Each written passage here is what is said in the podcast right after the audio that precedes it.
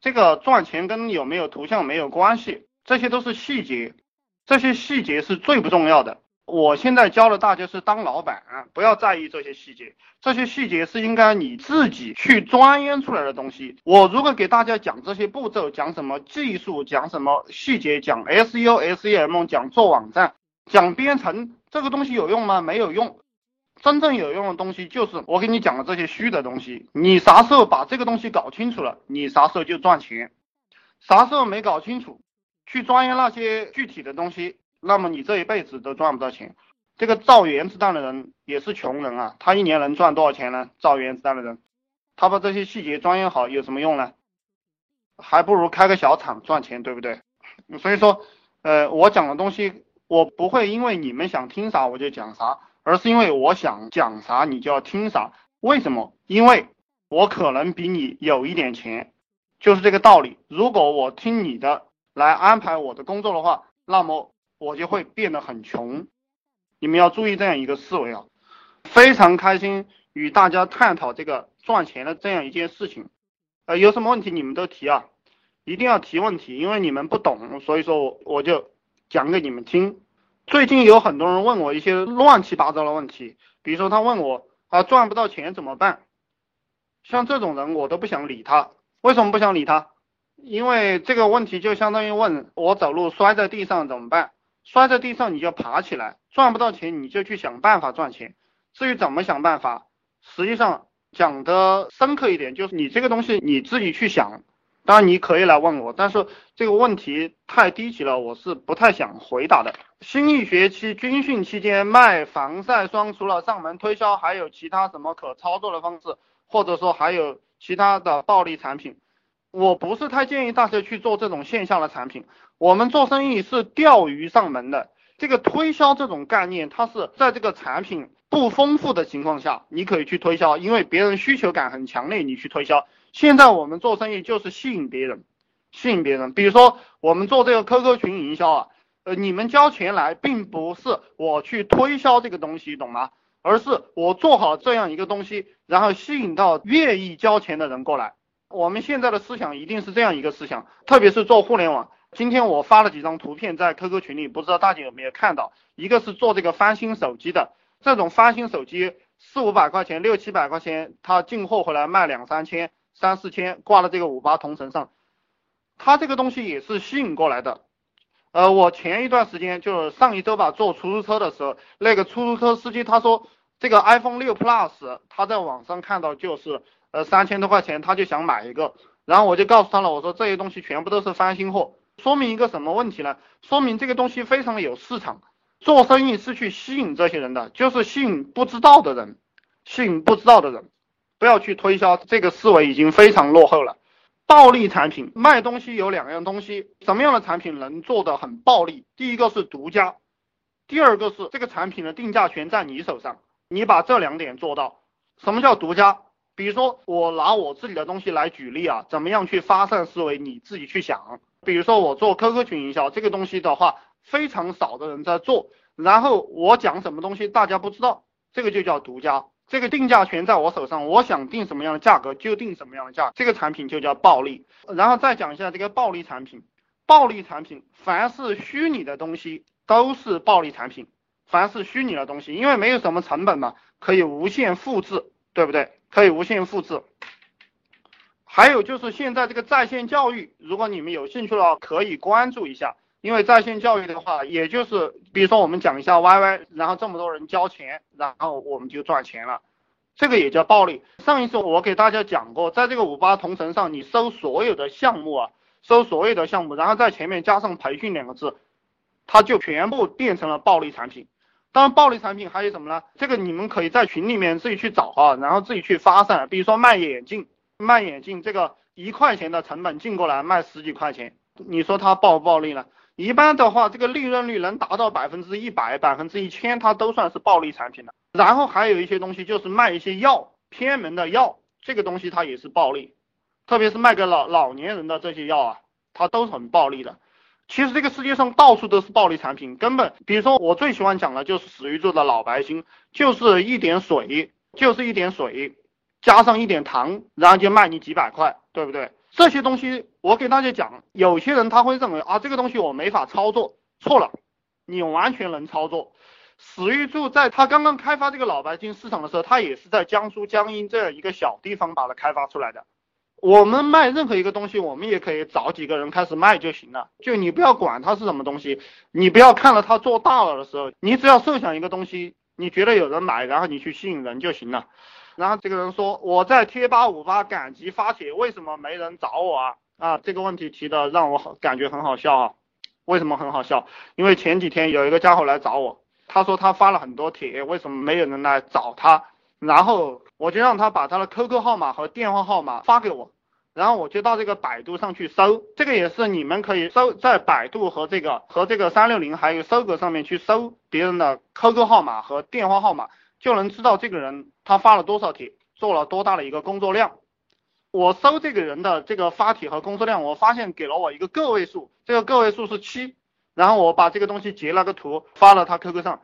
然后我又把呃我们这边就是一个月能赚五六万、能赚七八万的人的这样一个截图，然后发给他，他是个位数，别人是几万，这个就是差别。为什么别人能赚了钱，你赚不到钱？你永远不要想别人为什么不找你，你要想你的工作有没有做到位。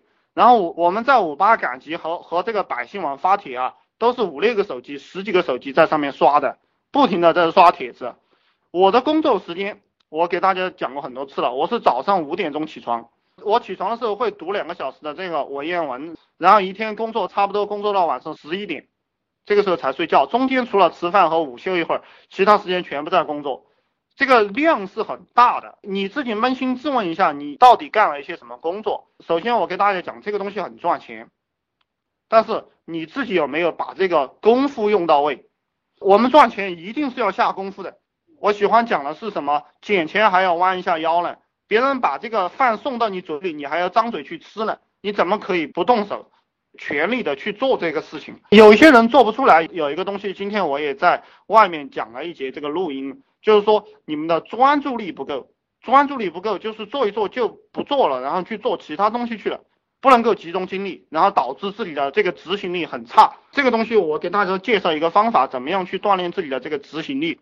其实练习专注，练习专注，你可以找一个比较好看的花，或者是比较好看的这个手机啊，或者是你喜欢的一个东西，然后你就盯着它看，什么也不要想，不要回忆过去，也不要想未来的东西，你就盯着它看，然后你看你能看多长时间，天天就练这个功夫，有意识的去练，练到一定的时候，你就可以开始练这个数呼吸，就是呼出去吸进来算一个环节，然后再呼出去吸进来算一个环节。然后一直数到十，一二三四五六七八九十，然后又从十十九八七六五四三二一这样数回来，就这样不断的练习，不断的练习，把你的意念沉醉在一个事物上面，时间长了过后，你的专注力就提升了。什么时候什么时候算你的专注力及格了？就是你做一个事情不会想起其他的东西，这些东西你练到了，你才能够赚钱。如果如果没有这个功夫啊，呃，说赚钱都是说得完的。如果你觉得你有能力啊，手上有一万块钱了，我就建议你不要打工了，赶快去自己搞点事情做，因为打工是非常划不来的一件事情。当我醒悟了这件事情的时候，我就非常难过。比如说，我们随便做点什么，随便建个 QQ 群收费也好，就是我这种模式，你们也能赚很多钱。随便培训点什么，有一个家伙他告诉我，他说你说的那么轻松，你让我去培训，我啥也不会，我让他去培训一下泡妞培训吧。别人收八九千、一万多块钱的学费，一个月你收个五六个学生就五六万块钱了，好不好？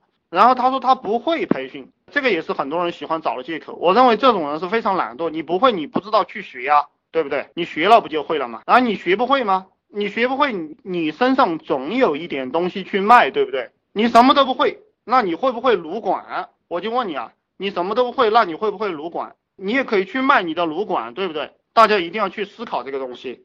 如果如果你都不会，那就找个人教你。你找不到人教你，让我来教你，就是这个套路。总归你有东西可以卖出去的。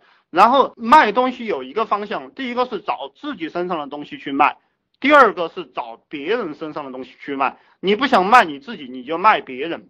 当然，如果我觉得佛祖他之所以能做大，他就是全部是卖了他自己的思想，卖了他自己的思想。你去卖别人的东西呢？